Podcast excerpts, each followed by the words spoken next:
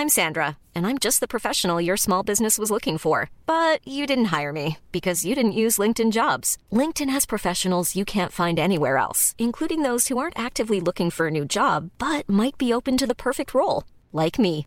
In a given month, over 70% of LinkedIn users don't visit other leading job sites. So if you're not looking on LinkedIn, you'll miss out on great candidates like Sandra. Start hiring professionals like a professional. Post your free job on linkedin.com/people today. Encore une fois, un petit mot avant de lancer l'émission. Alors, ce coup-ci, c'est vrai, il y a eu des problèmes de son dans euh, l'émission. C'est pas parce que j'ai oublié d'appuyer sur le bouton pour enregistrer.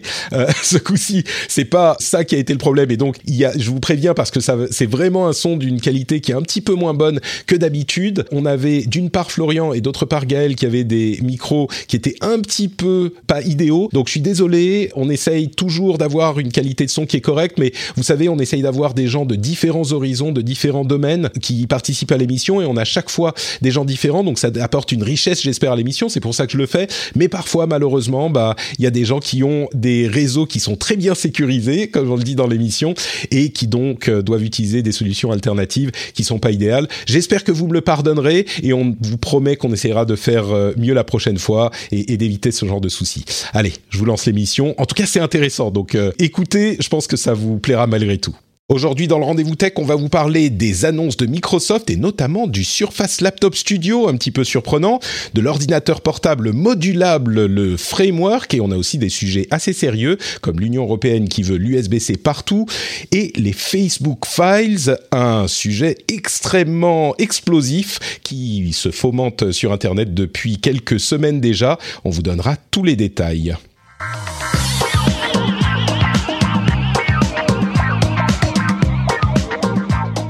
Se fomente. Je sais pas si c'est très français, c'est pas grave. C'était dans l'instant. Euh, je lance des mots comme ça qui ne veulent rien dire, mais je suis quand même Patrick Béja et c'est le rendez-vous tech numéro 423 en septembre 2021. J'ai l'immense plaisir de recevoir une nouvelle fois Gaël Girardot qui nous arrive directement des bureaux de Coude. Comment ça va, Gaël? Salut Patrick, bah écoute, euh, ravi d'être là, malgré visiblement le, le, les thèmes qui sont euh, si sérieux et, mais on va essayer de faire ça avec bonne humeur comme toujours. Oui, bah on a des petits gadgets au début, donc ça va être sympa, mais Je vous préviens, la deuxième partie de l'émission, et ça va être euh, législation, conséquences sur la société, tout ça. Non, mais c'est des sujets. En fait, je sais pas comment l'expliquer le, exactement, mais c'est des sujets importants qu'il faut comprendre euh, si on veut comprendre la société. C'est pas forcément les plus fun, mais c'est intéressant. Euh, les deux ne sont pas forcément antithétiques. On peut être un peu intéressant, même si c'est pas super fun. Ça va bien se passer. T'as raison, faut pas que je les fasse fuir. Restez, restez, ça va être sympa. Et on a également pour nous aider à parler de ces sujets sérieux Florent, Florian Deb des Échos, qui forcément euh, t'es chez les Échos, donc euh, t'es quelqu'un de sérieux, Florian. Merci de nous donner ton euh, ta caution sérieuse à cette bon, émission bonjour, qui pas tellement. Très, très sérieux, mais il faut quand même se dire que ces sujets très sérieux, c'est des sujets de tous les jours. Et par exemple, sur l'USB-C, c'est quand même la question est-ce que tu as un chargeur? Non, je l'ai pas, on n'a pas le même. Bah, c'est un problème. Bah, exactement, c'est des, des, des, sujets qui influencent notre vie quotidienne et, et peut-être même au-delà. Donc c'est pour ça que c'est important d'en parler. Euh, un petit un petit shout out d'ailleurs aux euh, directeurs informatiques des Échos qui font très très bien leur boulot, comme on en plaisantait avant de lancer l'enregistrement, parce que euh, visiblement le réseau interne des Échos est verrouillé, donc tu es obligé de passer par ton téléphone et la 4G pour participer à l'émission, c'est ça? C'est ce que tu me disais? Exactement. J'espère que ce sera euh, assez audible pour tout le monde et qu'il n'y aura pas trop de grésillis. Je, je, pense que, que ça va aller, mais tu sais, dans n'importe quelle autre émission, on disait, oh, on dirait, oh mais ah, c'est pénible. Pourquoi on peut pas utiliser le logiciel qu'on veut euh, sur le réseau de, de, la boîte? Et là, comme on est dans le rendez-vous tech, on comprend l'importance d'un système bien sécurisé. Donc, euh, au contraire, on applaudit le professionnalisme des responsables du réseau euh, dans ta boîte. Bravo à eux. Bon, ça nous arrange pas énormément personnellement, mais c'est quand même très très bien. Avant de nous lancer dans le la, la discussion sur les annonces de Microsoft et en particulier du Surface Laptop Studio. Je voudrais remercier Guillaume Briand, Gabriel Montano, Peter Rigal, Cyberveille, Thibaut Murat, euh, Thibaut Murat, pardon, et les producteurs Franck Matignon et Derek Herbe qui soutiennent le rendez-vous tech, qui permettent à cette émission d'exister, et en particulier euh, Franck et Derek qui sont au niveau producteur. Donc merci à vous tous et merci à euh, tous ceux qui choisissent de soutenir financièrement l'émission. Euh, et puis un petit mot pour vous dire qu'on va parler dans l'émission du Framework, qui est un ordinateur portable extrêmement intéressant, qui est modulable, qui est une promesse qu'on avait depuis, enfin une promesse, euh, un fantasme que certains avaient depuis longtemps et qui se réalise aujourd'hui aux États-Unis. On en fera peut-être le sujet de discussion de l'after show. Je vous propose euh, qu'on en parle donc dans l'émission un petit peu et puis on en parlera dans l'after show aussi pour avoir l'avis des auditeurs. Donc si vous êtes patriote au niveau qui vous donne accès à l'after show, venez dans le Discord après l'émission et on en discutera tous ensemble. Mais la première partie de l'émission, c'est donc cette euh, annonce de, événement d'annonce de Microsoft qui nous a montré de nouvelles euh, tablettes Surface. Je ne sais pas si on a besoin de passer énormément de temps sur toutes les annonces. Euh, je ne sais pas si vous avez vu les différentes surfaces qui ont été annoncées, mais il y en avait plusieurs et la plupart étaient, on va dire, une continuation des surfaces existantes ou des nouveaux modèles plus puissants, euh, plus modernes, etc. On a une nouvelle surface Duo 2 qui est peut-être la, deuxième plus intéressante qui est cette machine un petit peu euh, un petit peu étrange qui est en fait un double écran très petit, qui est pas un téléphone selon Microsoft, mais euh, qui est un double écran qui travaille euh, l'un avec l'autre et qui fait un mélange entre euh, téléphone et tablette, dont le nouveau modèle a une série d'appareils photo de bien meilleure qualité avant qu'avant et une série d'améliorations. C'est peut-être la deuxième plus intéressante, comme je le disais. À part ça, il y a allez, un Surface Go 3 qui est un Surface, Surface Go 2 amélioré, comme on pourrait l'imaginer, et puis un Surface Pro 8 qui est un Surface Pro 7 amélioré, enfin le nouveau modèle du Surface Pro qui est amélioré. Euh, le Surface Pro, euh, pour ceux qui s'en souviennent pas, c'est la version tablette à laquelle on peut ajouter un clavier amovible. Donc euh, c'est un autre modèle complètement. C'est le cas aussi de la Surface Go qui est une version un petit peu moins puissante de ce modèle Surface. Donc sur ces éléments, euh, on, pourra en parler aussi, mais vraiment celle qui a marqué les, les esprits au moment de l'annonce, c'est donc cette Surface Laptop Studio qui est un petit peu difficile à décrire en fait. On peut imaginer un ordinateur portable euh, classique, assez fin, euh, dans la ligne de ce qu'on voit généralement dans le design des ordinateurs fins modernes, type MacBook, hein, c'est eux qui ont lancé la, la tendance. Sauf que l'écran a une charnière qui est située au milieu horizontalement de l'écran et qu'on peut la déplier, c'est en fait un deux en un, mais qui ressemble vraiment à un portable complètement euh, haut de gamme et qui peut donc se plier pour que l'écran vienne se mettre sur le clavier avec la face écran visible vers le haut. C'est, il faut vraiment le voir pour comprendre comment ça fonctionne, mais c'est un design qui est hyper audacieux, qui est de haute qualité. Euh, la machine en elle-même, bah, elle est plutôt, euh, plutôt, comment dire, vraiment convaincante au niveau du design. Je suis curieux de savoir ce que vous en avez pensé, vous, de, votre côté. Euh, Florian, je te donne la parole d'abord, honneur aux, invités. Qu'est-ce que tu as pensé de ce alors comment il l'appelle déjà? Surface euh, Laptop, Studio, c'est ça, Surface Laptop Studio. Qu'est-ce que tu en as pensé de ce truc? Bah, Pour moi, c'est une vraie surface au sens où euh, Microsoft, avec sa, gamme Surface, essaye depuis le début de euh, créer des ordinateurs innovants, plus puissants, pour montrer un peu le chemin aux fabricants OEM, comme on dit, de, PC sous Windows. Euh, là, c'est ce que Microsoft euh, veut faire encore une fois, montrer que bah, le, le, 2 en 1, on peut le faire d'une façon euh, pure, précise, avec un, un, produit effectivement qui est plutôt intéressant et, joli à regarder. Il faut voir si ça prend. S'il y a un marché, on peut se douter que HP, Dell, Lenovo et les autres arriveront. C'est vrai que Microsoft, avec cette gamme, essaye de montrer ce qu'il est possible de faire d'intéressant et d'innovant dans, dans ces gammes de produits. Ouais. Ça, ça c'est l'option où ça marche. Après, ça, c'est un produit très haut de gamme qui s'adresse à, à, à, assez, peu de, assez peu de monde. Hein. On, on, parle aux, aux, graphistes surtout. Euh, si ça marche pas, bah, ça restera une, euh, une bizarrerie dans la gamme Surface, euh, comme il y a pu en avoir d'autres. C'est assez euh, bien résumé effectivement. Euh, désolé pour les grésillements.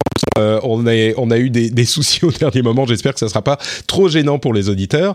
Euh, Gaël, qu'est-ce que tu penses de cette euh, bestiole? C'est un, un gadget qui est intéressant techniquement mm, et, et, et c'est tout? Ou est-ce que tu y vois vraiment une utilité? Parce que c'est vrai que c'est tellement différent comme euh, format, je suis pas sûr que... Enfin, c'est intrigant, mais même avec le nouveau euh, Surface Pen qui a des petites vibrations qui simulent le papier, tout ça, je me demande si ça sera vraiment, vraiment utile, quoi.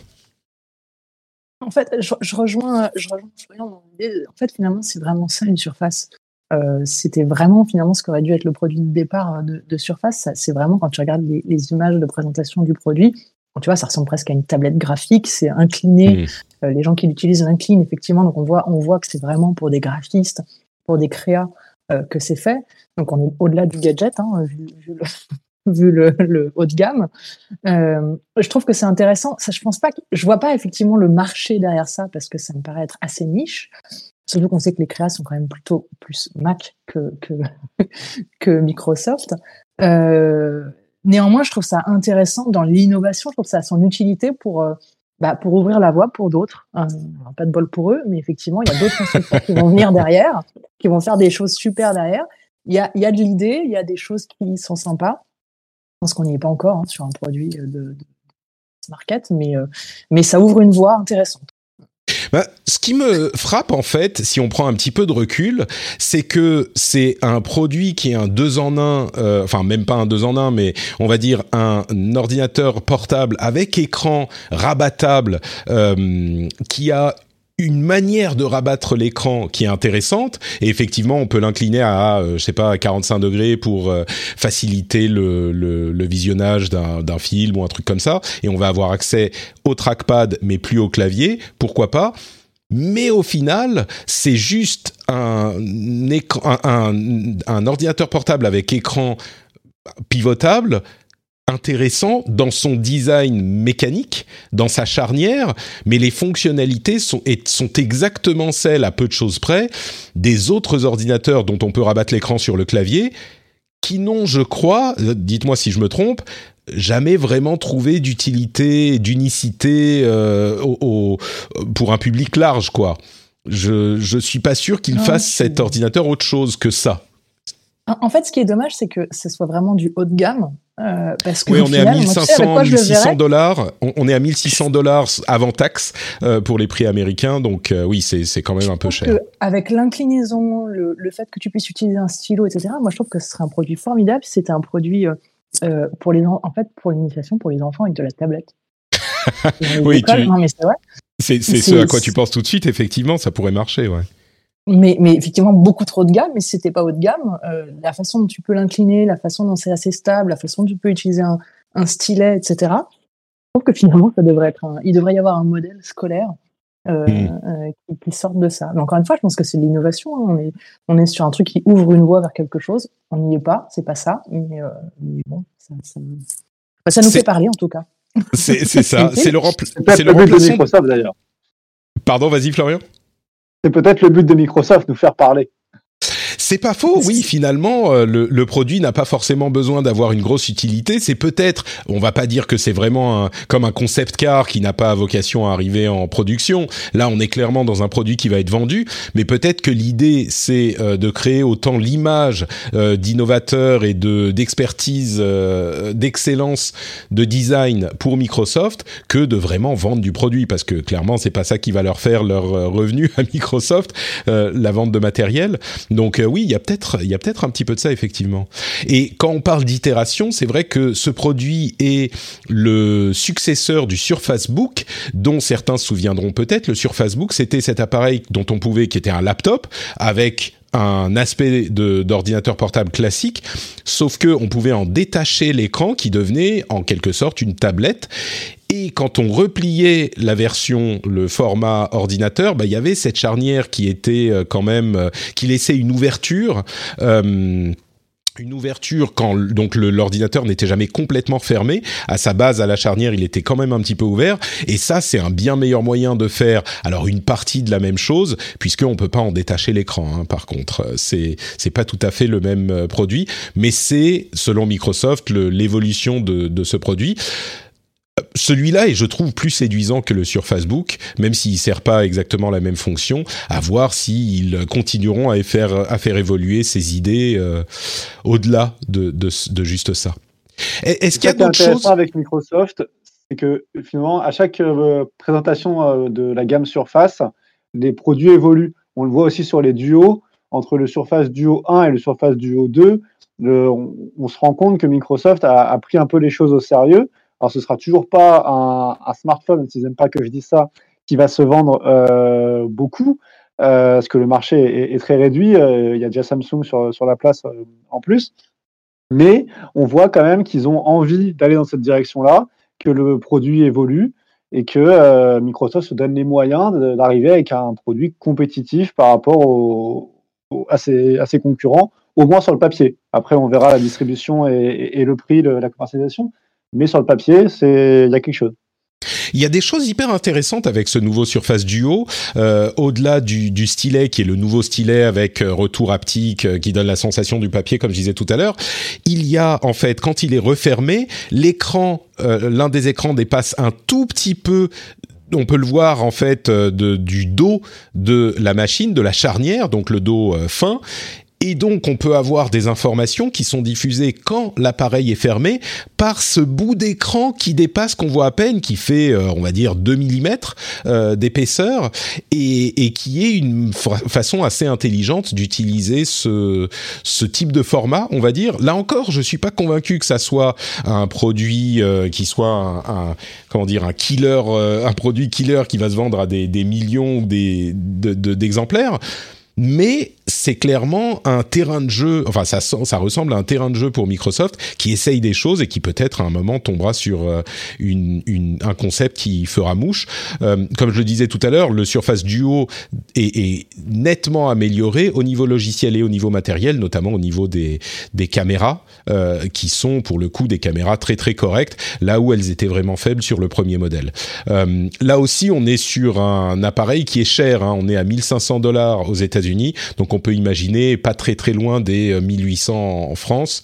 Euh, bon, c'est pour un entre guillemets un petit gadget, ça fait cher du gadget quoi. Et là, contrairement au Fold de Samsung, on est sur un vraiment deux écrans complètement séparés. Donc, euh, c'est pas exactement le même produit, mais ça reste cette idée de gagner en productivité en ayant euh, un écran plus grand quand il est ouvert et, et en ayant deux écrans qui vont euh, interagir pour le mail, pour la, la, le visionnage de, de vidéos, etc. On peut faire deux choses séparées sur les deux écrans. Autre chose qui vous a marqué dans cette présentation, je crois qu'on a fait un petit peu le tour, mais s'il y a autre chose, c'est le moment de m'arrêter. Il y a, il y a, quelque... autre chose Pardon, vas-y, vas-y. Non, vas pardon, il y, a quelque chose qui m'avait, euh, qui m'a interpellé, c'est le, euh, le kit de stickers euh, pour l'accessibilité.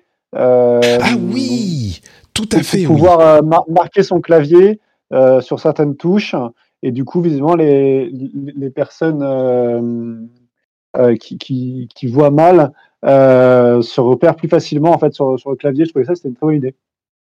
Oui, mais ça va même plus loin que ça. J'ai honte à moi, j'ai pas inclus de lien euh, dans les notes de l'émission.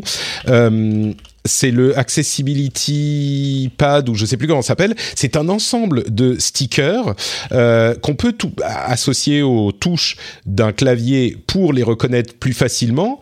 Euh, mais c'est aussi euh, des choses qu'on va pouvoir attacher au câble et au port d'un ordinateur pour pouvoir savoir sans bah, les voir quel câble va où et, ce genre de choses. C'est un truc tout bête. Hein, c'est juste un, une feuille avec des stickers qui sont tactiles, qui sont en relief qu'on peut coller sur ces appareils. Et c'est un truc tout bête qui, j'imagine, hein, bon moi j'ai pas moi-même l'expérience de ce genre de choses, mais j'imagine qu'il peut rendre de grands services à, beaucoup de gens.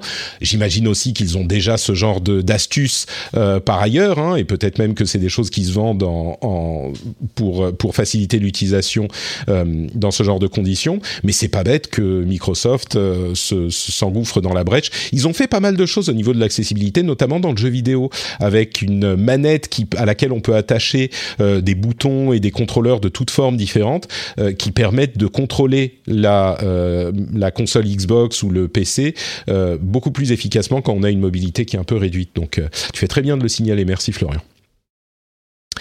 L'autre chose dont j'aimerais parler euh, maintenant, c'est l'ordinateur portable Framework qui a fait un petit peu de bruit cet été et qui est euh, désormais euh, disponible à l'achat aux États-Unis.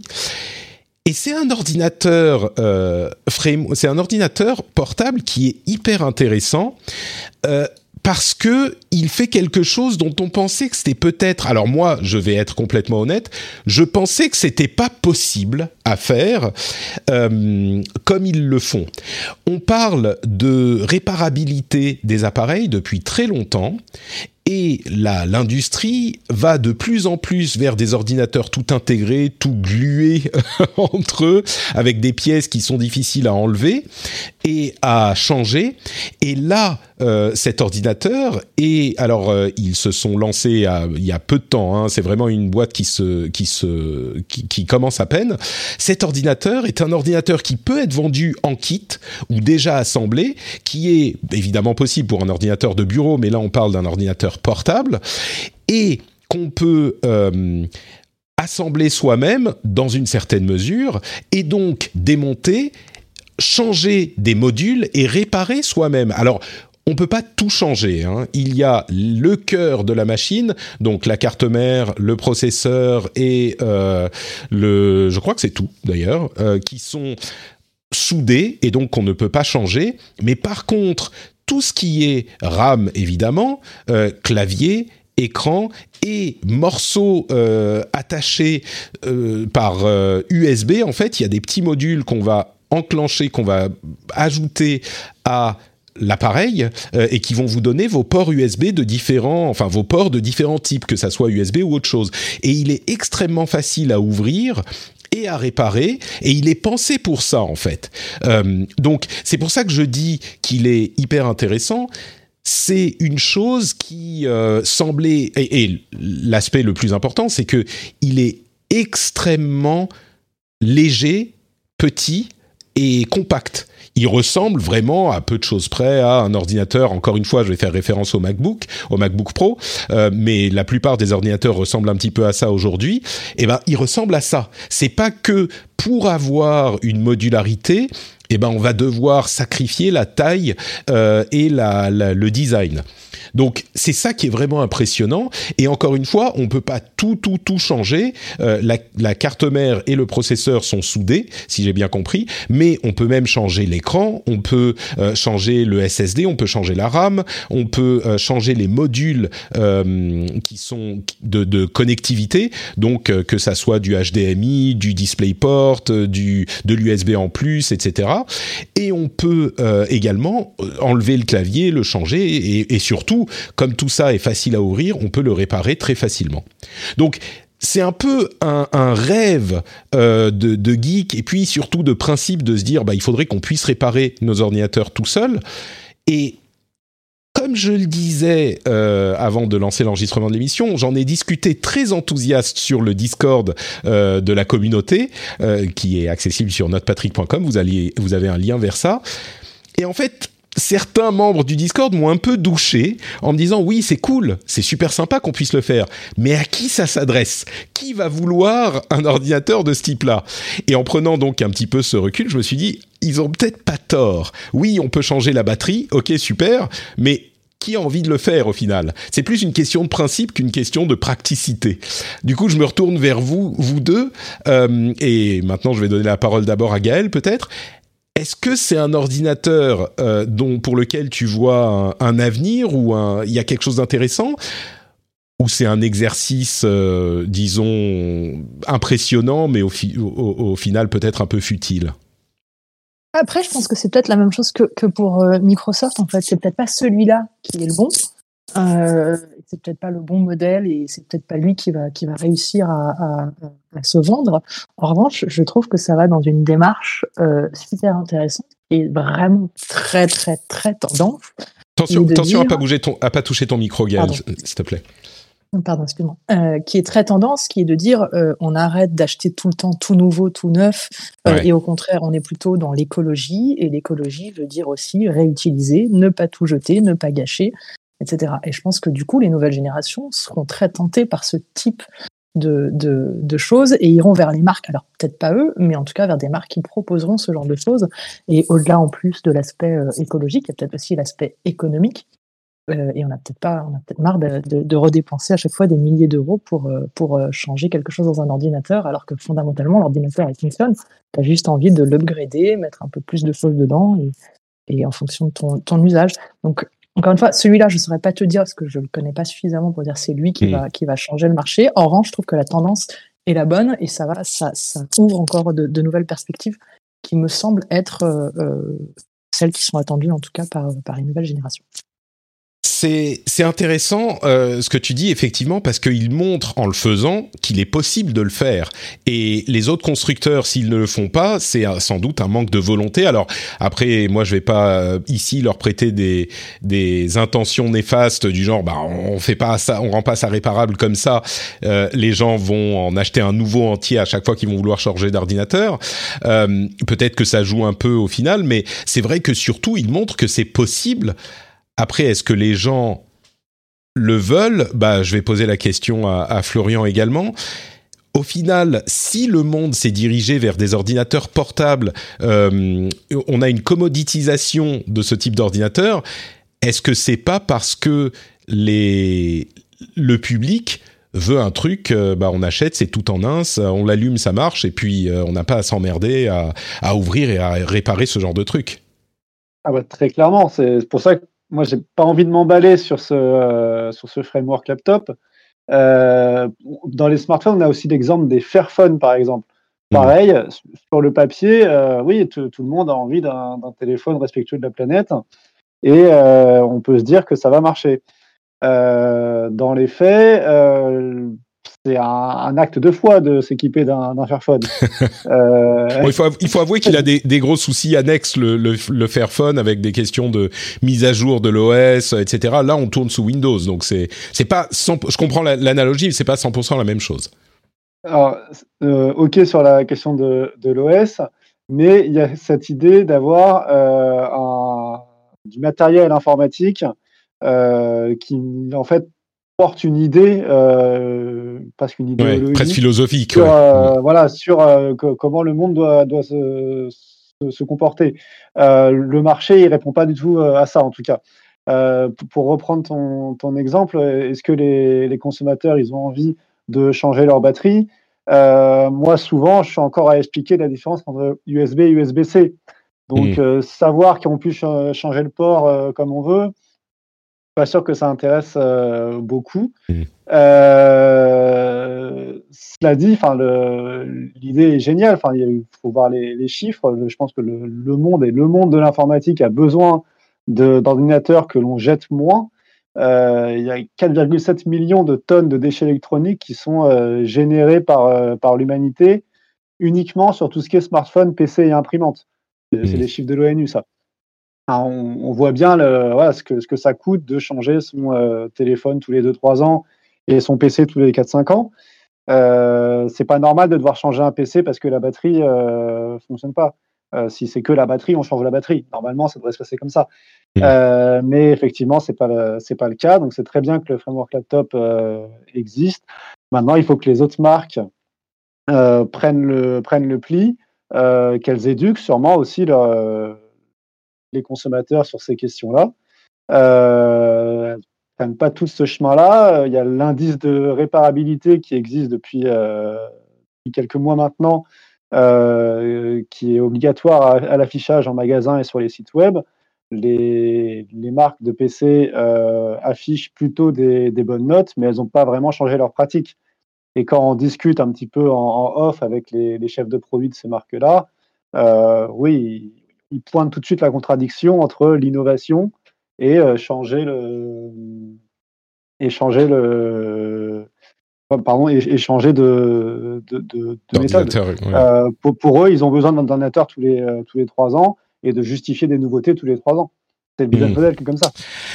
Euh, justement, on va peut-être en parler dans un dans un petit instant de, de cet aspect aussi, mais euh, c'est vrai que il faut noter tout de même que euh, tout le monde n'est pas aussi restrictif. Enfin, tous les constructeurs sont pas aussi restrictifs qu'Apple. Euh, dans sur plusieurs laptops, on peut changer euh, au minimum la RAM, peut-être même faire changer la batterie plus facilement. Ce genre de choses, ça existe.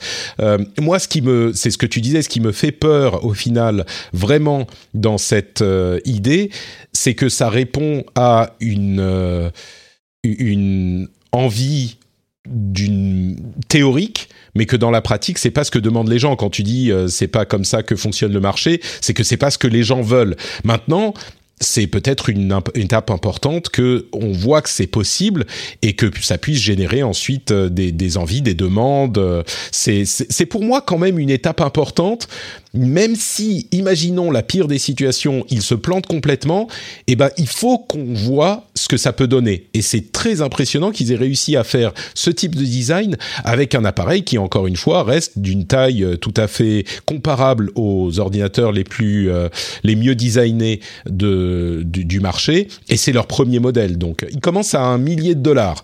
Donc, c'est même pas complètement hors de prix. Bon, on verra. Euh, si vous appréciez l'émission, si vous pensez qu'on fait un bon boulot, vous pouvez faire euh, deux choses. Soit, bah, rien du tout, et donc, vous écoutez l'émission, et puis il y a les pubs, et c'est très cool, il n'y a pas de souci. D'ailleurs, entre parenthèses, euh, on va, comme j'en parlais il y a quelques semaines, il y aura une petite euh, interruption pub au milieu de l'émission euh, jusqu'à la fin de l'année. On teste ça, je vais voir si c'est super gênant ou pas. N'hésitez pas à venir me le dire, ça sera limité à une minute a priori. Donc ça, vous pouvez me, me, dire si ça vous gêne ou pas. Et le petit passage que je fais maintenant, où je vous parle du Patreon, sera aussi à peu près, on va dire, limité à une minute, ce qui fait qu'au final, euh, avant, je parlais à facile trois minutes pour vous parler du Patreon eh ben, ça sera moins long avec la pub que ça ne l'était avant sans. Donc, j'espère que ça vous conviendra.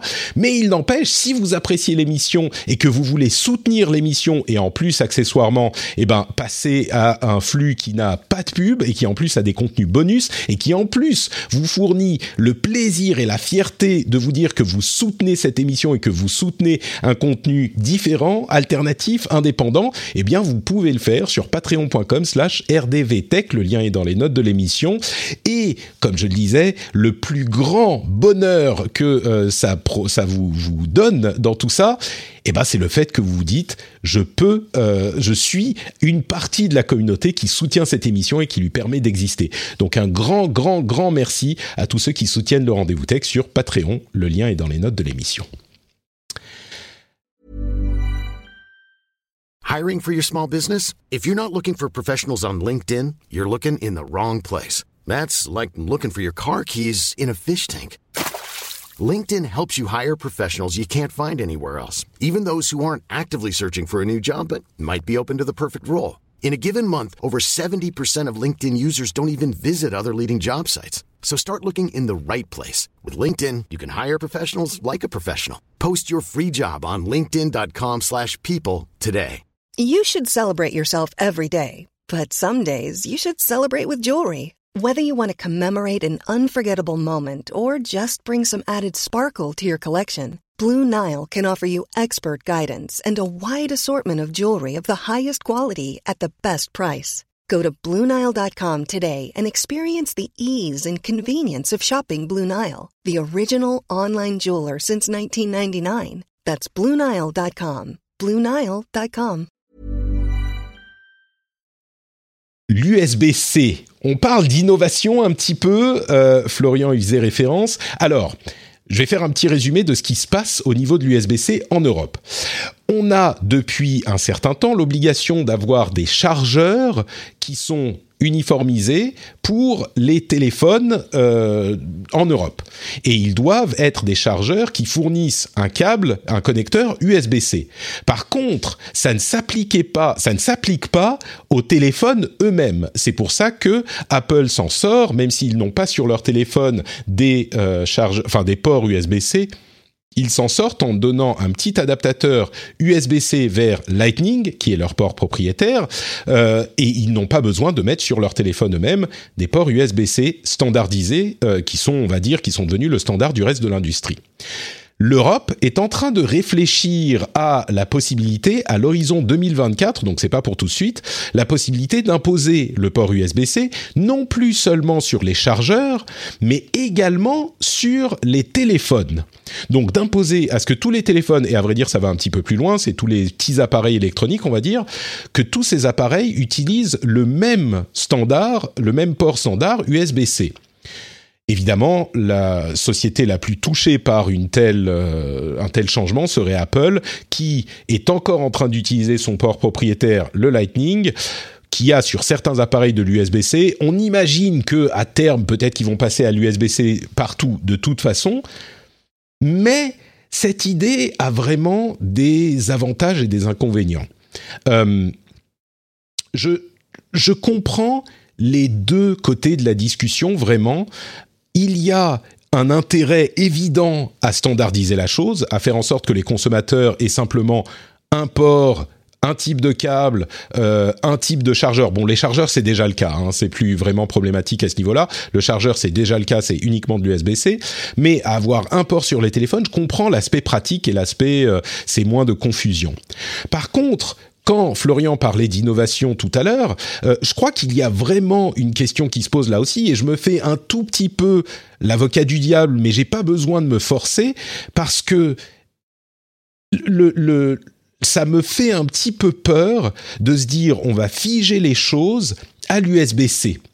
Euh, il y a une dizaine d'années, je crois que c'est Julien Cadeau de Numérama qui tweetait ça, l'Europe réfléchissait à la possibilité de standardiser avec le port micro USB.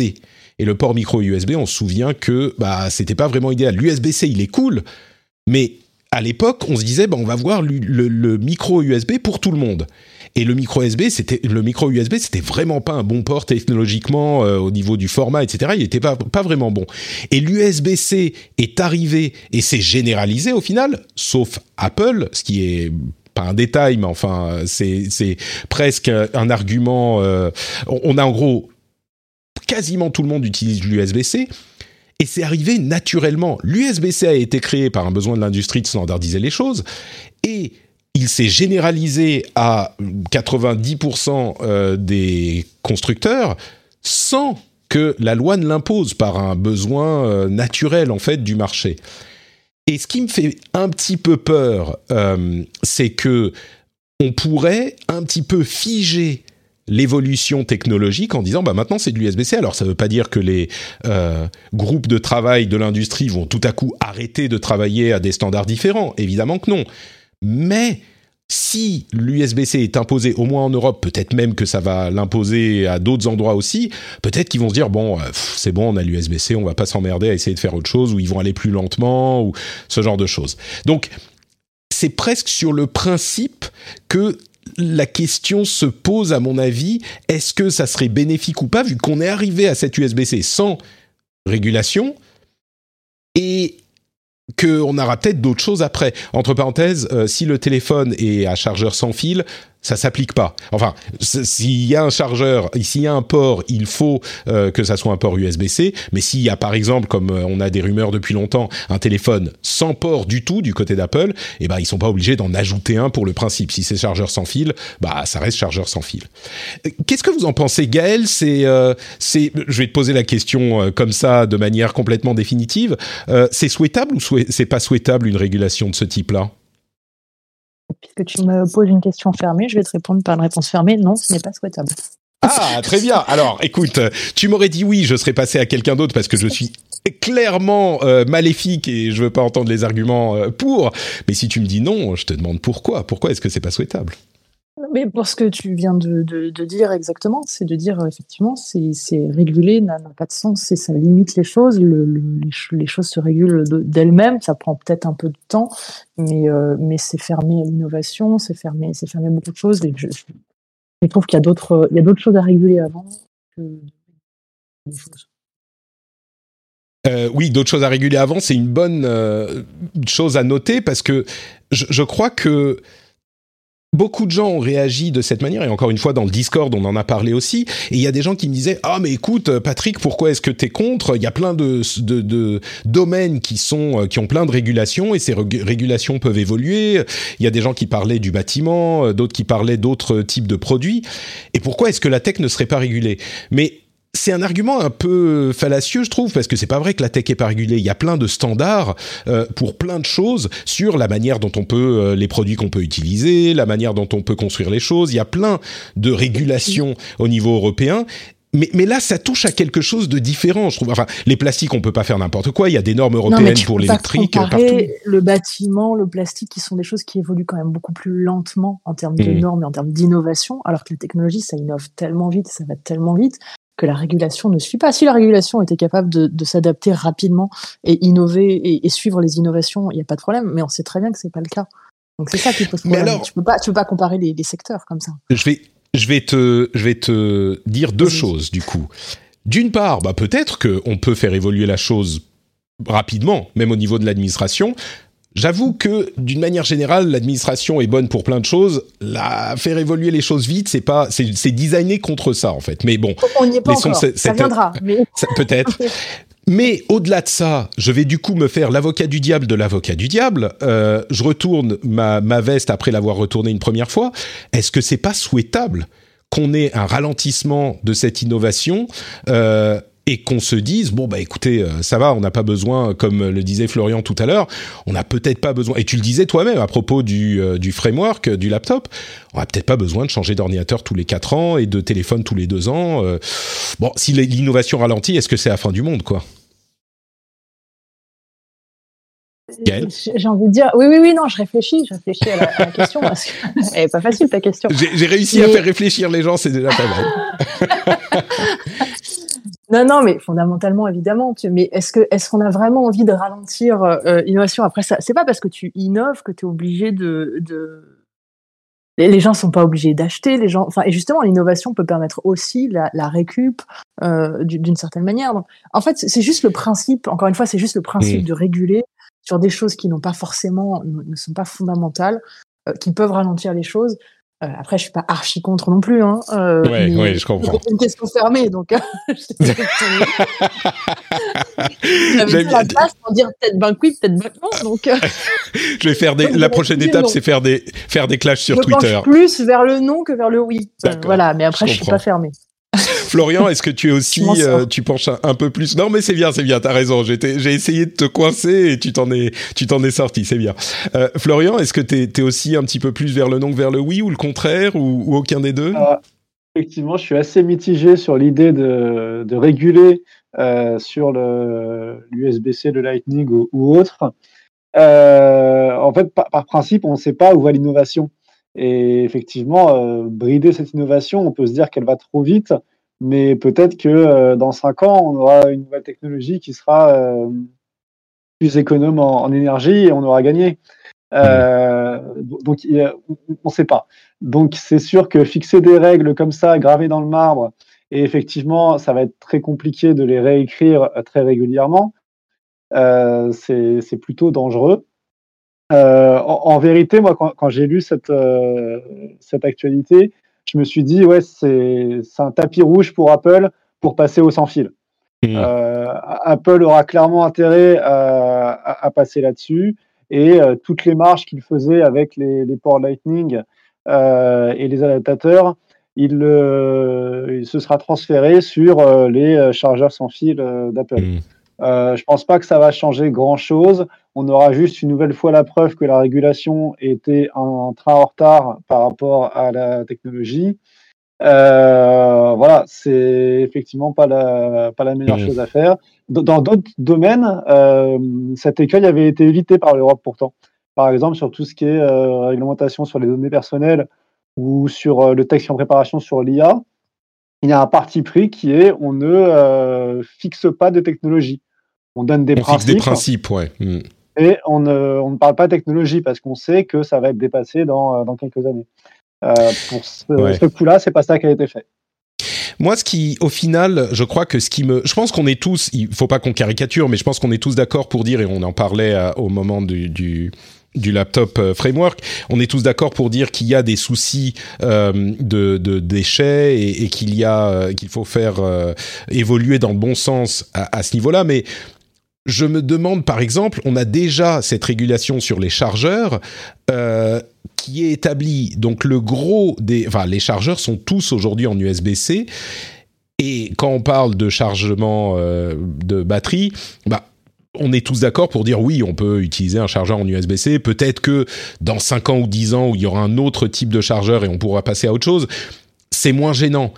Et donc, pour les déchets, je pense que je suis pas Peut-être qu'on pourra me prouver le contraire, mais je suis pas convaincu que le fait d'éliminer par principe les, les téléphones avec port Lightning, je sais pas très bien l'effet que ça va avoir sur la, la, le réchauffement climatique. Parce que au final c'est de ça qu'on parle enfin le réchauffement la consommation. Je veux dire on, on pourra imaginons que demain Apple mette des ports USB-C sur tous ses téléphones au-delà du fait que ça soit un petit peu plus pratique et on aura peut-être un type de câble, câble différent, ok, on va quand même vendre les mêmes téléphones, on va quand même avoir euh, les mêmes chargeurs qu'on a maintenant. Je crois que l'effet, au-delà du fait de dire, ah, ben voilà, Apple euh, s'est fait damer le pion par l'Europe, c'est bien fait pour leur gueule. Je vois pas vraiment, peut-être que je me trompe, hein, mais je vois pas un gros effet. La, la différence, c'est que tu pourras garder ton chargeur, euh, le chargeur que tu as aujourd'hui, le câble que tu as aujourd'hui, tu pourras l'utiliser sur ton téléphone de demain. Mais c'est déjà le cas. Et certain. Le, tu rachèteras chargeur... pas un nouveau câble. Non, mais oui, bon, le câble. Disons que oui, oui, le câble. Enfin, aujourd'hui, on a euh, effectivement, peut-être qu'on pourra du coup vendre absolument tous les téléphones sans câble et sans chargeur, ce que entre parenthèses Apple fait déjà. Ils ont été les premiers à vendre sans chargeur. Et, et on, leur, on le leur a parfois reproché. Euh, je dis pas qu'il y aura zéro effet, hein, bien sûr, mais je sais pas. Bon, Écoutez, n'hésitez pas à nous dire ce que vous en pensez sur Twitter, par exemple. Venez nous, nous dire qu'on a été absolument d'infâmes euh, euh, pro-technologie euh, par principe et qu'on ne voit pas le, le, les bienfaits plus vastes d'une telle réglementation. Bon, je rejoins quand même, je fais un, un petit détour pour rejoindre Gaël et j'ai l'impression Florian aussi je suis pas fondamentalement contre par principe. C'est juste que j'ai quelques réserves à émettre, on va dire. Euh, parlons un peu des Facebook Files. Tiens, on les a évoqués ces dernières semaines et c'est vraiment un gros morceau. Euh, j'en avais parlé à plusieurs reprises et j'en avais notamment parlé euh, sur ma veille sur le compte euh, RDV Tech sur Twitter parce que c'est ça sentait le, gros truc et effectivement c'est une série d'enquêtes du Wall Street Journal qui a révélé des documents internes de Facebook sur des études qu'ils ont fait et qui ont donné des résultats qui étaient pas toujours très favorables à Facebook, voire euh, en général plutôt défavorables, avec des histoires comme euh, le fait que celui qui a fait le plus de bruit, euh, les effets d'Instagram sur les jeunes et notamment sur les jeunes femmes étaient euh, néfastes et, et, Facebook avait des enquêtes qui prouvaient la chose ou des études qui prouvaient la chose et n'a rien fait. Il y a une série de quatre ou cinq articles sur des domaines différents, sur WhatsApp, sur Facebook lui-même, sur Instagram, euh, le fait par exemple que euh, euh, le, ça c'est pas ça fait pas partie des Facebook Files eux-mêmes mais Facebook aurait payé 5 milliards de dollars pour euh, faire euh, pas disparaître mais pour régler l'affaire Cambridge Analytica avec l'administration américaine alors que s'il n'a, enfin pour, ne pas euh, euh, faire euh, témoigner Mark Zuckerberg, alors que si ils avaient voulu euh, le faire témoigner, ils auraient pu payer genre 20 millions de dollars, un truc ridicule comme ça. Et Facebook a payé tout ça pour que Zuckerberg n'ait pas à témoigner. Alors peut-être que en faisant témoigner Zuckerberg, leur idée c'était de faire cracher plus d'argent à Facebook et que donc ils l'ont eu comme ça, mais ça sent pas bon. Déjà que Facebook n'était pas vraiment en odeur de sainteté ça sent vraiment pas bon. Et avec cette série d'enquêtes du Wall Street Journal, qui est extrêmement visible dans, chez des gens extrêmement influents, euh, ça a donné, selon certains, un scandale qui est du, le plus dommageable pour Facebook depuis justement l'affaire euh, Cambridge Analytica et ça donne lieu à des euh, enquêtes du Parlement américain, on parlait d'Instagram tout à l'heure, et d'une manière générale, ça fait remuer un petit peu tout ça, et le public et le public et les sphères euh, politiques sont s'intéressent beaucoup plus à Facebook encore euh, qu'avant.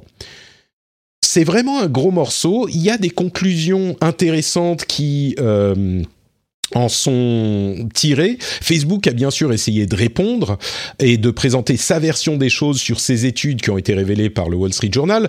Ce que je retiens, moi, des réponses de Facebook, c'est une chose que euh, des gens comme Casey Newton ont fait remarquer, ou Alex Kranz, c'est que Facebook, ils ont beau donner leur interprétation des études, et eh ben, tant qu'ils donnent pas les données de ces études, on peut pas leur faire confiance et on peut pas en tirer quelque conclusion que ce soit. Euh, il faudrait qu'ils rendent publiques ces études et les données pour qu'il y ait un minimum de discussion sérieuse sur ces sujets. Et au-delà de ça, à vrai dire, ça remet encore sur le devant de la scène un truc dont je parle euh, quasiment toutes les semaines, c'est le fait qu'il faut des études euh, indépendantes sur les effets de Facebook et que Facebook arrête de bloquer euh, les scientifiques qui essayent de faire ce genre d'études. Mais ça, c'est encore autre chose. Il faudrait au minimum que Facebook rende publiques ces études qu'ils ont fait en interne, parce que de toute façon, ça va sortir. Il y a des sénateurs qui ont dit on a les données en question et la personne qui les a livrés, qui fait sans doute partie de Facebook, va être euh, euh, va va en parler publiquement à un moment. Donc ça va sortir. Il faudrait que Facebook le publie et qu'on puisse en parler ouvertement euh, et qu'on passe pas par les interprétations du Wall Street Journal et les interprétations de Facebook. Sinon, ça ne sert strictement à rien. Il y a deux réflexions un petit peu plus grandes qui, qui ont été issues de cette atmosphère de discussion. C'est Gilad Edelman qui dit il faudrait à l'intérieur des grandes sociétés de la tech et en particulier des réseaux sociaux créer une sorte de euh, mur de protection entre le financier et entre guillemets l'éditorial, de la même manière que ça existe dans les publications de presse. Euh, et quand on parle de l'éditorial chez les réseaux sociaux, c'est par exemple ceux qui établissent les algorithmes. Donc il faudrait qu'il y ait vraiment une séparation de principe hein, qui se fasse entre les intérêts financiers et les intérêts du euh, produit pour que ce produit puisse, puisse évoluer sans être l'esclave de l'intérêt financier. Et ça paraît idéaliste comme ça, mais quand on prend l'exemple de la presse, ça peut être euh, cohérent. Et une autre idée qui est ramenée sur le devant de la scène par Cory Doctorow, euh, c'est l'idée de l'interopérabilité dont on a déjà parlé régulièrement, mais qui dit ça sert à rien d'aller faire des lois partout sur chaque petit détail qui va s'appliquer à un moment mais plus à tel autre moment. Ce qu'il faut, c'est une interopérabilité maximum entre les différents services de manière à ce qu'il y ait une véritable compétition qui soit ramenée et c'est ça qui peut régler nos problèmes de euh, qu'on a sur dans beaucoup de domaines de la tech. Alors c'est deux idées qui sont vraiment intéressantes qu'on pourrait discuter mais qui ont qui sont pour moi les idées les plus intéressantes qui sont ressorties euh, de toutes ces discussions la chose qu'on retient malgré tout, c'est que les Facebook Files, c'est quand même très très gros pour Facebook et ça sent vraiment pas bon. J'imagine que tu y as prêté une attention euh, particulière, euh, Florian. C'est quand même un gros morceau, ces, Facebook Files, je pense. Effectivement, il quand même des, des pépites. Euh, enfin, le, premier article qui avait été publié par le, Wall Street Journal expliquait quand même qu'il y avait le, le Facebook pour, pour l'élite et puis le Facebook pour les autres. Euh, donc, apparemment, les, gens riches, célèbres et, puissants euh, ont le droit euh, de publier des, photos qui ne seront modérées que beaucoup plus tard, même si elles sont abjectes, appel au harcèlement ou autres. Alors personne ne sait qui est dans la liste, même, les, même ceux qui sont dedans. On peut toujours espérer qu'on y soit. Mais euh, effectivement, il y, a, pas mal de choses dans, ces Facebook Files et, ça a des conséquences. Euh, hier, euh, lundi, on a donc vu Facebook mettre en pause son projet d'Instagram pour les enfants. donc l'expression mettre en pause, c'est de, de, Facebook. Ils ont envie de, de continuer par la suite. Mais en tout cas, vu les révélations du Wall Street Journal qui expliquent que Facebook est au courant qu'une adolescente sur trois de plus de 13 ans a un problème d'estime de soi en raison d'Instagram, on imagine ce que ce serait sur les moins de 13 ans. donc effectivement, le, bah, la décision a été prise par Facebook de, prendre du recul sur euh, son Instagram Kids, euh, qui était un, un vrai business hein, pour, euh, ah, bien sûr, pour Facebook. derrière, bah, c'est les, les, internautes de, de demain. Et c'est aussi une façon de rivaliser avec TikTok qui, qui commence à l'embêter pas mal. ils ont un milliard d'utilisateurs TikTok qui viennent d'annoncer d'ailleurs. Donc vraiment, c'est météorique. Mais c'est marrant parce que le. C'est pas anecdotique comme décision que Facebook mette en pause Instagram Kids. Et ça, c'est effectivement en raison des, Facebook Files. Complètement. Et puis il y a des conséquences, on en parlait, des conséquences euh, euh, légales, euh, législatives, avec des convocations devant le Sénat, etc.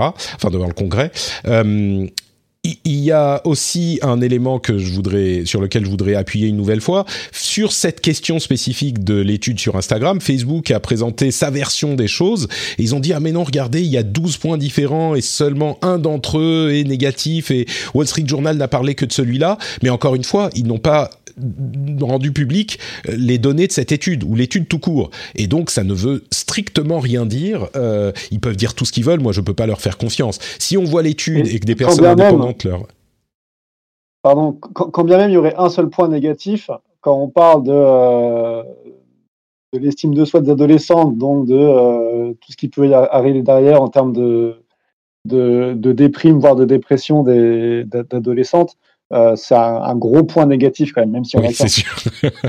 Euh, justement, Gaël, toi, c'est un truc que tu euh, que tu connais un petit peu, l'utilisation des réseaux par les adolescents. On n'est pas obligé de rester uniquement sur la question des adolescents, mais d'une manière générale, euh, ça sent pas très bon pour Facebook, tout ça. Bon, ça les empêche pas de continuer à faire beaucoup beaucoup d'argent et d'être présents partout dans le monde et sur, ils ont combien? 2,7 milliards d'utilisateurs, quelque chose comme ça, je crois. Mais c'est c'est, j'imagine que Facebook est plus en odeur de sainteté depuis un moment dans les, les communautés des parents et de l'éducation, mais peut-être que je me trompe, peut-être que ça c'est des préoccupations de, de technophiles et qu'en fait euh, les vrais gens sont un petit peu loin de ça. Qu'est-ce que, qu'est-ce que tu en retires de, de toute cette histoire des Facebook Files? Bah déjà, la première chose quand même qui est plutôt positive, euh, c'est que grâce euh, à la presse, ça a un impact grâce à ce qu'a sorti le, le, Wall Street Journal, qui a fait un superbe travail, bah, effectivement, Instagram Kids s'arrête pour euh, oui, pour toi, c'était une très mauvaise idée à la base, euh, Facebook, euh, Instagram Kids. Oui, c'est, enfin, voilà, je, sans, avoir lu d'études, on, le voit bien dans les écoles, effectivement, hmm. l'impact qu'ont les réseaux sociaux sur, sur l'estime de soi, sur le harcèlement, sur, sur les problèmes de démocratie, encore une fois, hein, parce que bah, il n'y a pas l'éducation aux médias est toujours pas assez bien implantée dans les écoles. Donc euh, pour eux, Facebook, euh, et je dis Facebook, les autres réseaux sociaux de manière générale sont des médias euh, et ils font pas la différence avec la presse et avec le travail de journaliste. Donc c'est super important bah, d'éduquer d'éduquer à ça. Donc effectivement, si Instagram Kids commence à apparaître, là on est, si tu veux, ça allait ça allait donner une, une, possibilité aux parents de mettre les enfants sur sur Instagram. Déjà que beaucoup de parents les laissent faire avant 13 ans. Euh, là, d'un seul coup, ils avaient la bénédiction de la société pour le faire. Euh, et c'est tout simplement parce que les parents ne sont pas éduqués à ça non plus. Hein. Je leur euh, pas la terre non plus, c'est juste une question d'éducation. Donc déjà, point positif, moi j'y vois un point positif, ça avance. Ça avance évidemment pas assez vite. Moi je reste très étonnée et je trouve qu'en France, on n'en parle pas assez. Euh, j'ai le sentiment que nous on en parle parce qu'on on, est technophile, on, on, s'y intéresse, mais c'est pas c'est pas en première page ou euh, à la une de, de tous les journaux euh, télévisés. Et pourtant, tout ce qui se passe sur les, les, les Facebook Files, pour moi, c'est un sujet tellement important et qui devrait changer beaucoup. Je reste étonnée aussi sur le fait que la justice, on ne puisse pas, et là je te rejoins sur le fait qu'il devrait y avoir, on devrait avoir accès aux données. Euh, et je ne comprends pas, vu qu'il y a des choses quand même qui sont illégales qui se passent. On parle effectivement de, de, de l'impact sur les, les, adolescents. Et pour élargir, il y a quand même aussi des choses qui ont été mises sur la traite des êtres humains sur Facebook. Il y a quand même des sujets aussi forts que ça. Donc là, pour moi, ça, ça demande une, une, quelque chose de pénal. Euh, donc je suis très étonnée. Bah, au moins une enquête. En fait à, aller jusqu'au bout et à perquisitionner les locaux euh, de Facebook pour avoir accès aux données. Non, mais ça se fait. Enfin, moi, quand je travaille chez Google, il y a la, des perquisitions qui sont arrivées en France. Donc, pourquoi est-ce qu'on mm. n'arrive pas à aller faire des perquisitions dans les locaux de bah. Facebook et dire maintenant, on veut accès aux données et on veut euh, mm. euh, savoir, savoir ce qui s'y passe? Bah, pour être honnête, très surprise. Je, je, je serais pas surpris que ça aille jusque là euh, parce que effectivement là ça commence au minimum par une enquête du Congrès. Euh, les, les, Facebook Files ont été publiés, je crois ça a commencé il y a deux semaines, hein, donc ben, peut-être un petit peu plus, un peu moins de trois semaines. Donc on, on, est quand même dans un truc qui est très récent. Mais je suis assez d'accord. Je sais plus qui le disait comme ça. C'était Casey Newton encore lui euh, qui disait on est dans le plus gros scandale de la plus grande crise depuis Cambridge Analytica. Bon, en même temps, on pourrait dire, bah oui, Cambridge Analytica n'a pas changé grand-chose, donc peut-être que ça, ça changera pas grand-chose non plus. Mais c'est pas vrai. Cambridge Analytica a beaucoup changé la manière dont on voit les réseaux sociaux, euh, et, et c'était un petit peu le début où vraiment euh, Facebook a eu une, une, une image qui a été ternie. Et là, on est dans ce type de, de, dynamique. Donc, euh, je crois que c'est pas la fin de toute cette histoire. On verra euh, où ça nous début, effectivement. Ouais. Mm. Bon, au moins on en aura parlé un petit peu et comme je le disais, il y a une enquête euh, aux, États-Unis euh, du Congrès sur cette histoire d'Instagram et, au minimum, enfin encore une fois, euh, études scientifiques, études scientifiques, études scientifiques sur toutes ces choses. On a besoin d'études tierces et je le mentionne comme ça en passant, mais on commence à avoir l'habitude. on a encore vu des indices sur le fait que Facebook modifie son site, donc le code HTML du site. Je crois que je l'avais mentionné la semaine dernière d'ailleurs, mais pour rendre plus difficile le travail des chercheurs. C'est là pour le coup un gros problème parce que ça bloque Ça bloque absolument tout. Si les chercheurs ne peuvent pas faire leur travail pour arriver à des conclusions euh, sur les effets du réseau, eh ben on peut pas avancer. Et c'est ça qui est un, un gros gros souci pour moi. Mais les deux idées euh, également de, de Gilad Edelman et euh, Cory Doctorow m'ont paru particulièrement intéressantes. Et entre parenthèses elles seront dans la newsletter. Donc euh, n'oubliez pas d'aller vous abonner si ça vous intéresse de voir le meilleur des articles dont je vous parle dans l'émission dans votre boîte aux lettres ou alors sur le compte RDV Tech sur Twitter mais également par la newsletter sur notepatrick.com vous pouvez vous abonner à la newsletter. Alors on n'a pas fini avec les histoires de réglementation un petit peu compliquées. Euh, la dernière en date, c'est on revient en Europe. Il y a une loi qui est en cours de discussion qui s'appelle, je vais pas dire de bêtises, je reprends l'article de Numérama dont je me sers pour euh, de base pour pour ce sujet. C'est le Digital Services Act qui est en cours de discussion euh, en Europe et qui voudrait, je, disais 2024 pour le port USB-C, euh, peut-être que je me suis trompé dans les dates, c'est peut-être celui-ci qui pourrait être implémenté en 2024, je sais plus, mais dans le cadre de cette loi qui régit le fonctionnement des services numériques, les lobbies de la presse sont en train de discuter de la possibilité d'interdire aux réseaux sociaux de modifier ou de supprimer les contenus publiés par des médias. L'idée est évidemment, euh, on le comprend, elle est louable, c'est de protéger la liberté de la presse, la liberté d'expression de la presse. Et donc ils se disent, ben, on a des choses qui sont légales en dans la vraie vie entre guillemets, eh bien il faut que les choses qui sont légales dans la vraie vie ne puissent pas être influencées dans le monde numérique. Et donc sur les réseaux sociaux, si quelque chose n'est pas illégal, on va interdire aux réseaux sociaux de le supprimer ou même de le manipuler, de le rendre moins, moins visible, ce genre de choses.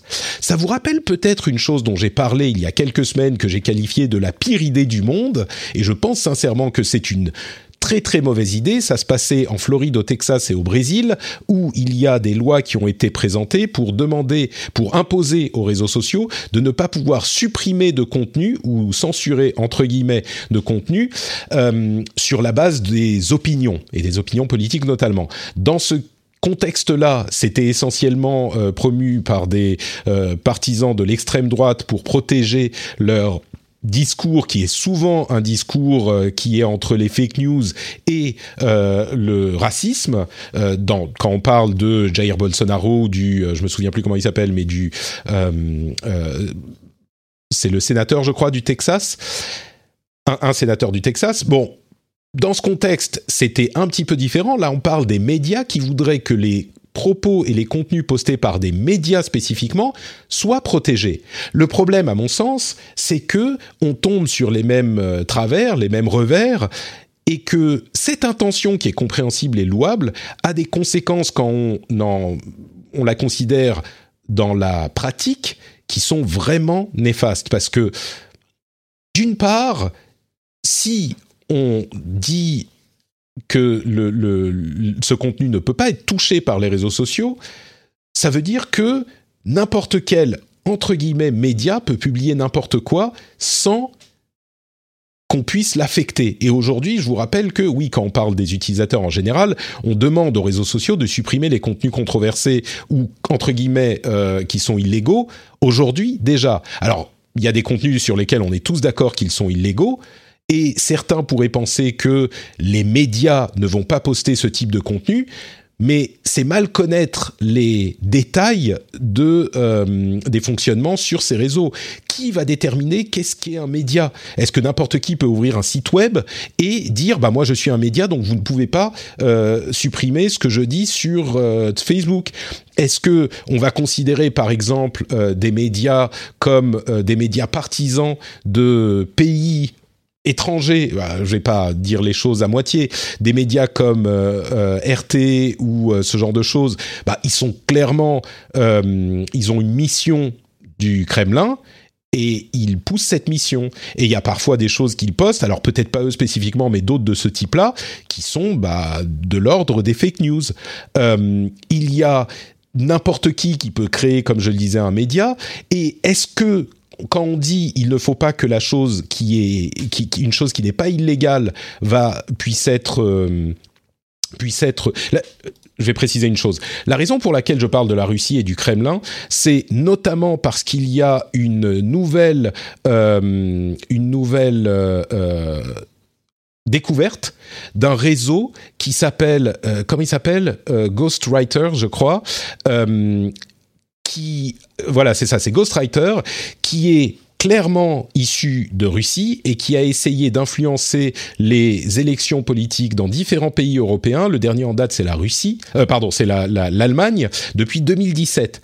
Et ils ont, euh, au fur et à mesure qu'ils ont été euh, débusqués des réseaux sociaux, ils se sont reportés sur les commentaires des articles de presse dans les sites de médias et ils diffusent leurs euh, fake news dans les articles de presse par les commentaires, etc., etc. Donc il y a une vraie dynamique problématique sur euh, ce type de, choses-là. Et donc, on peut il est tout à fait illusoire de se dire que ça va pas s'infiltrer dans, entre guillemets, encore une fois, ce qu'on considère comme des médias officiels. Je comprends l'intention des médias, mais une fois qu'on a établi cette règle, comment est-ce qu'on va déterminer qu'est-ce qui est légal ou pas?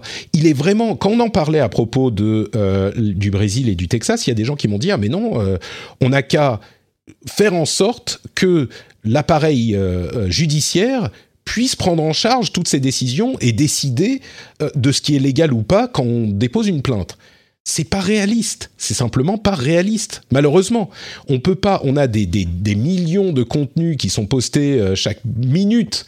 Et même si on considère que la petite part des médias entre guillemets, ça fait beaucoup trop de contenu. On va pas mettre un juge derrière chaque publication d'un média. C'est pas possible. Donc ça va prendre des semaines et des mois avant que euh, les contenus soient jugés. Et nos problèmes se passent euh, sur une échelle des heures. Quand un truc est disponible pendant une heure, 24 heures, 48 heures, c'est déjà trop. Et du coup, on va pouvoir faire la culbute entre ces différents contenus et la, justice ne peut pas gérer ce genre de choses. C'est juste pas possible, c'est pas réaliste. Donc dire, bah, on n'a qu'à euh, étendre l'appareil judiciaire pour qu'il puisse s'en charger. Idéalement, oui, bien sûr. Et si vous vous en souvenez, c'est ce que je disais il y a quelques années à peine. Je disais, il faut pas livrer les clés de la justice à Twitter et Facebook. Je m'en souviens très bien. Je le disais très clairement. Aujourd'hui, je constate parce que je, je m'accroche pas euh, euh, à, mes théories par principe. Je constate dans la réalité que ça ne fonctionne pas. Donc, il faut un premier champ d'activité des réseaux sociaux sur ces contenus. Sinon, tout s'effondre. Et comme le disait Gaël tout à l'heure, euh, il y a des effets sur la société qui sont profonds. Donc pour moi, et je vais arrêter ce monologue interminable, pour moi, cette idée de, du lobby des médias en Europe qui voudrait se protéger de la manipulation par les réseaux sociaux, donc de la suppression des contenus, et c'est l'enfer qui est pavé de bonnes intentions. C'est une bonne intention, mais dans la pratique, ça aurait des conséquences assez dramatiques. Euh, je ne sais pas si je peux te poser la question, Florian, vu que tu travailles dans un média, mais qu'est-ce que tu penses, toi, de cette, euh, de cette idée-là? Précautionneux, parce que je ne sais pas ce, ce, que peut penser mon, patron. Bah, je vais pas, je vais pas t'obliger à répondre. Du coup, tu peux, tu take the fifth, tu, peux, tu réponds pas. J'ai un avis aussi. Euh, non, non, ça, effectivement, c'est une idée à prendre avec de très très grosses pincettes. Euh, la question, c'est, euh, comme tu l'as dit, oui, on a besoin des plateformes pour, euh, pour faire le ménage sur ce qui se, se passe sur les réseaux sociaux. ça ne veut pas dire qu'on les laisse faire tout seul. il faut un peu contrôler, le, contrôler la plateforme quand elle fait elle-même son contrôle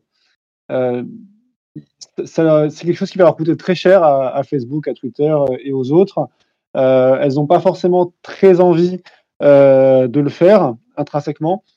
Et donc, il, va falloir créer toute une structure qui va surveiller leur travail de, modération.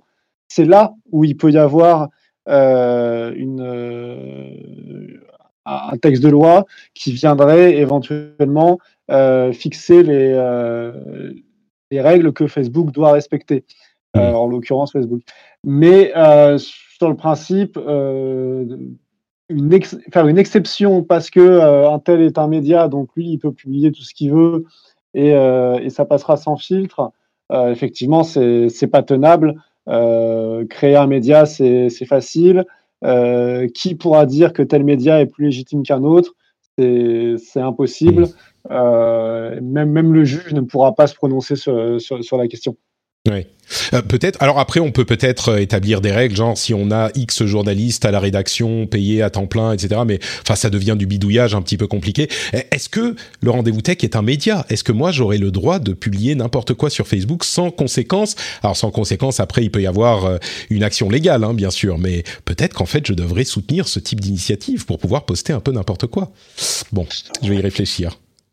Il peut déjà partie de la liste des personnalités qui peuvent publier ce qu'ils veulent. Euh. Ah, peut-être, oui, je fais partie de la liste des VIP Facebook.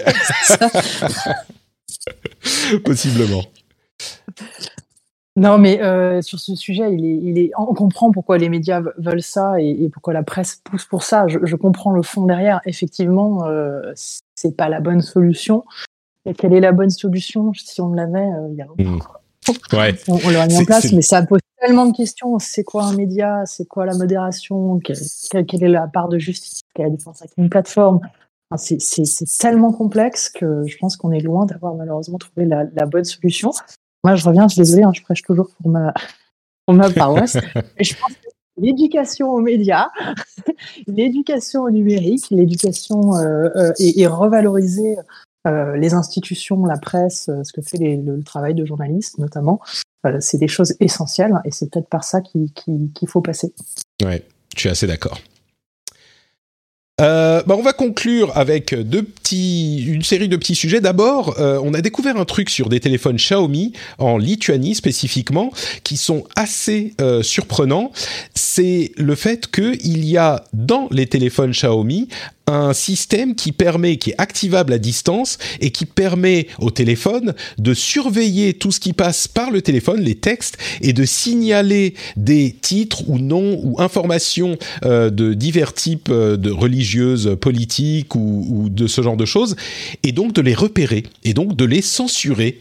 Euh, sur le téléphone. Alors, Xiaomi dit non, non, non, on n'a jamais fait ça en Europe. Enfin, c'est pas du tout ce qu'on fait. Et mais le truc, c'est que dans un contexte où euh, la, crainte vis-à-vis des possibilités de censure et de contrôle de la Chine sur les euh, matériels euh, technologiques en Occident et depuis toujours aussi présente depuis les actions des États-Unis contre Huawei. D'ailleurs, ils sont en train de, de, regarder du côté de Honor, qui est une marque fille de Huawei qui a été séparée au moment des, des de l'embargo pour qu'ils puissent continuer à travailler chez Honor. Et ben, les États-Unis regardent du côté de Honor aussi, mais cette histoire de Xiaomi, c'est vraiment gros. Alors, ça se passe dans le contexte où, euh, si je ne me trompe pas, la Lituanie accueille un euh, diplomate, un ambassadeur de Taïwan en tant que Taïwan et, pas en tant que région. Enfin, c'est toute une histoire diplomatique. Donc, c'est un imbroglio un petit peu plus complexe, mais le fait reste que cette histoire de téléphone Xiaomi qui peut repérer des phrases spécifiques ou des mots spécifiques et qui peut les censurer et peut-être sans doute euh, en informer quelqu'un, peut-être le parti euh, communiste chinois, eh ben ça reste euh, complètement enfin ça n'a pas été démenti. C'est pas ça qui a été démenti. Xiaomi ils disent non non non on n'a rien de tout ça en Europe. Mais c'est pas activé. Ce qu'ils disent je vais vous donner la la, citation, les appareils de Xiaomi ne censurent pas les communications à destination ou en provenance de ses utilisateurs. Et Xiaomi n'a jamais restreint ni bloqué et ne le fera jamais les habitudes des utilisateurs de nos smartphones, telles que les recherches, les appels, la navigation sur Internet ou l'utilisation des logiciels de communication tiers. Ok, très bien. Ils n'ont à aucun moment nié que ce système était en place et qu'il pouvait être accessible, à activé à distance. Donc, clairement euh, un truc un petit peu problématique qui relance euh, cette question. Je ne sais pas s'il y a beaucoup de, choses à dire là-dessus, mais euh, c'était un sujet qui m'avait marqué. Bah, on note qu'ils n'ont pas menti. c'est ça, voilà, ils n'ont rien dit, donc j'ai pas menti. les États-Unis, selon une rumeur, les États-Unis et la France, la France et l'Europe seront en train de travailler à réguler les GAFAM, enfin la technologie, ensemble. Euh, c'est dans différents domaines, hein, comme euh, le harcèlement, le, les, les, algorithmes et ce genre de choses. Alors, on a différents groupes, bah, l'Europe et les États-Unis ont leurs travaux euh, légaux et législatifs de leur côté. Ça serait pas mal de travailler ensemble pour essayer d'établir des standards. Euh, on en parlait tout à l'heure, euh, Florian l'évoquait avec l'histoire des médias. Peut-être qu'on est en train de se diriger vers ça, une, un accord, alors qui satisfera personne, mais ça voudra dire que ça sera des bons compromis. C'est le tout début. Hein. Là, c'est juste peut-être qu'ils vont travailler ensemble, on verra. je ne sais pas si vous l'avez noté à propos de censure ou de bannissement. Hugo Décrypte était en train de commenter le débat entre euh, Jean-Luc Mélenchon et euh, ah j'ai déjà oublié son nom euh, Éric Zemmour voilà sur BFM TV et il a vu sa chaîne Twitch sur laquelle il commentait en diffusant BFM TV se faire bannir temporairement en direct. Et c'était dû en fait à pour ce je vous explique pour que vous compreniez bien si vous entendez parler de cette histoire c'était dû au copyright de BFM TV parce que il diffusait l'émission telle quelle en commentant par-dessus. C'est un truc dont j'ai été, euh, entre guillemets, victime avec Apple pour quelque chose de bien moins sérieux et important avec Apple il y a quelques temps sur Twitch. Je vous en avais parlé euh, sur, euh, dans un édito patriote. Mais donc BFM a les droits du truc et comme il diffusait ça avec peu de modifications, ça a été censuré. Il s'est retrouvé banni, comme toujours, pour ces histoires de DMCA, Digital Millennium Copyright Act. Ça a duré pas très longtemps, heureusement. Il comprend, lui-même s'est exprimé, il a dit euh, oui, bah malheureusement, je comprends que ça fonctionne comme ça, mais il aimerait, euh, et là c'est moi qui le comprends, il aimerait qu'il y ait un accord, notamment avec BFM TV, mais avec les chaînes en général, pour qu'on puisse commenter, peut-être pas toutes les diffusions, mais en particulier les euh, discussions politiques importantes euh, notamment à l'approche des élections. Bon, il y a toujours une solution. Hein. On peut commenter et demander à tout le monde de regarder le truc en live en même temps. On peut même faire euh, une petite page qui intègre les deux embeds, euh, les deux fenêtres en même temps, donc notre commentaire et euh, celui et le, le, le truc qu'on commente sur une page web. C'est très facile, ça prend deux secondes. Moi, je l'avais fait justement pour commenter des trucs ensuite. Euh, c'est possible, mais l'idéal serait effectivement qu'il y ait un accord pour ces choses-là. C'est, ça me semble un petit peu compliqué à ce stade. Euh, et comme je disais, TikTok a un milliard d'abonnés et je conclus avec une euh, news qui est marrante, intéressante. Il y a une jeune femme qui s'appelle, je vais pas vous dire de bêtises, qui s'appelle euh, quelque chose Franck, Sarah Franck, voilà, qui a partagé sur son TikTok une astuce pour se faire un petit peu d'argent, euh, qui disait, eh ben vous pouvez aller sur le site euh, prolifique.co et c'est des sondages, des enquêtes euh, qui sont rémunérées, qui servent souvent à des études scientifiques. Et vous, vous en faites quelques-unes. Alors c'est pas rémunéré beaucoup, c'est moins d'un dollar euh, par euh, par enquête, mais si vous en faites quelques-unes par jour, ça peut vous rapporter 10-15 dollars dans la journée et ça vous fait un petit peu d'argent. Sauf que son TikTok est devenu complètement viral. Elle a gagné 4,1 millions de vues en un mois. Elle avait posté ça en juillet. Et quelques semaines plus tard, il y a des chercheurs qui se sont exprimés sur Twitter et qui ont dit, mais euh, il y a un truc qui s'est passé, qui est bizarre sur nos enquêtes. On a tout à coup un changement de pourcentage de euh, population, de, démographie, qui est vraiment étrange. On était à 50% de femmes, et tout à coup, sur le mois de juillet, on est passé à 80% de femmes, très jeunes, euh, on ne sait pas ce qui s'est passé. Et donc, en un TikTok de 56 secondes, euh, Sarah Frank, malheureusement, elle en a parlé, ensuite elle était désolée, elle a trouvé ça intéressant, un petit peu marrant, mais elle a en fait influencé des milliers d'études scientifiques euh, avec ce TikTok là. Et je trouvais que c'était un beau moyen de, de, de, donner un exemple de l'influence et de l'importance de TikTok en, en conclusion de l'émission. J'avais trouvé ça intéressant. Marrant à savoir, mais, mais un petit peu marrant. Il va y avoir une étude scientifique sur ce phénomène. Exactement. Il faut trouver. Eh ben, c'est peut-être le, le, le, le, Sarah Frank effect. Tu vois, peut-être que euh, on va devoir lui donner le nom de cette personne, euh, le Sarah Frank effect, qui est euh, l'influence sur des études scientifiques quand on en parle sur TikTok. Bon, bah merci à tous les deux d'avoir participé à l'émission. J'ai passé un fort bon moment. Avant de se quitter, je vais évidemment vous proposer de nous dire où on peut vous retrouver sur Internet. Commençons par euh, Florian. Dis-nous tout. Alors les échos, bien sûr. Tu as un compte euh, Twitter également. Dis-nous, on peut te retrouver sur Internet quand tu n'es pas dans le Alors, j'ai un compte Twitter, FL underscore Deb, D-E-B-E-S, et euh, LinkedIn aussi à mon nom, si, si vous voulez. Ça marche. Je mettrai évidemment euh, le lien dans les notes de l'émission.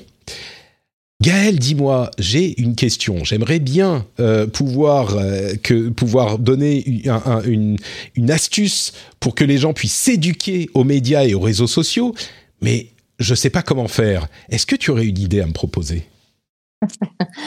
Quelle belle transition. Oui, oui, tout à fait. Mais coud.fr, C-O-O-D.fr. Écoute, euh, voilà, on est sur tous les réseaux sociaux, sauf sur TikTok, on n'a pas osé. Ah, euh, vous êtes dit, ça va faire euh, How do you do, fellow kids, le même de. Oui, c'est ça. Okay. tu mets coud underscore fr un peu partout, euh, ou coud.fr, et tu, tu, nous, tu nous retrouves. Voilà. Mais, mais un jour, on se lancera peut-être sur TikTok, mais, mais on n'y est pas. Super. Merci beaucoup euh, Gaël. Le lien sera également dans les, enfin le lien vers ton compte Twitter sera dans les notes de l'émission. Pour ma part, c'est Notepatrick sur Twitter, Facebook, Instagram. Vous avez tous les liens sur notepatrick.com, notamment celui de la newsletter, comme je vous en parlais tout à l'heure, et celui du rendez-vous tech, de la veille du rendez-vous tech sur Twitter. Tout ça vous permet de suivre en direct les choses les plus importantes euh, sur ces sujets. Euh, J'aimerais également remercier les gens qui ont mis des commentaires sur iTunes. Euh, vous avez été nombreux ces dernières semaines à laisser des commentaires positif plutôt sur iTunes. Donc un grand grand merci. Je vous avais parlé de l'importance de ça il y a quelques temps. Donc vraiment j'apprécie beaucoup le fait que vous ayez pris le temps de, de le faire. N'hésitez pas à le faire si ça n'est pas encore le cas. Et évidemment le Patreon, patreon.com slash rdvtech, pour euh, une émission avec zéro pub, pour euh, des épisodes spéciaux sur la manière dont je fonctionne, sur euh, des, des sujets d'édito qui, j'espère, sont intéressants pour les auditeurs, et puis surtout avec le, le, le, la partie la plus importante qui est le fait de se dire, bah oui, je soutiens le rendez-vous tech parce que je soutiens le contenu que j'apprécie. C'est disponible gratuitement, tout le monde peut en profiter, mais si personne ne soutient, eh bah ça, ça existerait peut-être pas. Donc je fais une action euh, positive et je vous remercie tous et toutes de euh, soutenir l'émission. C'est grâce à vous que je peux euh, avoir ce travail et en faire un vrai travail, en avoir avoir une, une, une société qui fonctionne en plus du fait de d'avoir des enfants qui ont à manger. c'est un vrai travail, c'est une vraie activité professionnelle à laquelle je me dédie avec passion et c'est grâce à vous que je peux le faire. Sans vous, ça ne serait pas possible. Donc patreon.com/rdvtech si vous souhaitez rejoindre cette aventure.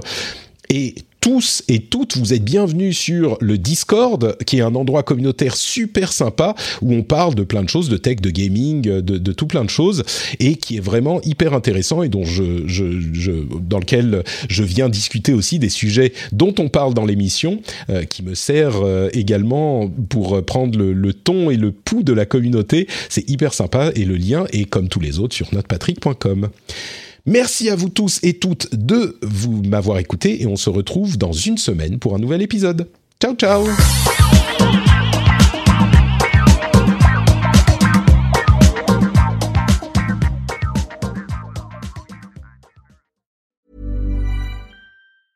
Hey, it's Danny Pellegrino from Everything Iconic. Ready to upgrade your style game without blowing your budget? Check out Quince. They've got all the good stuff shirts and polos, activewear, and fine leather goods, all at 50 to 80% less than other high end brands. And the best part? They're all about safe, ethical, and responsible manufacturing. Get that luxury vibe without the luxury price tag. Hit up quince.com slash upgrade for free shipping and 365 day returns on your next order. That's quince.com slash upgrade. This is the story of the one. As head of maintenance at a concert hall, he knows the show must always go on. That's why he works behind the scenes, ensuring every light is working, the HVAC is humming, and his facility shines. With Granger's supplies and solutions for every challenge he faces, plus 24 7 customer support, his venue never misses a beat. Call quickgranger.com or just stop by. Granger, for the ones who get it done.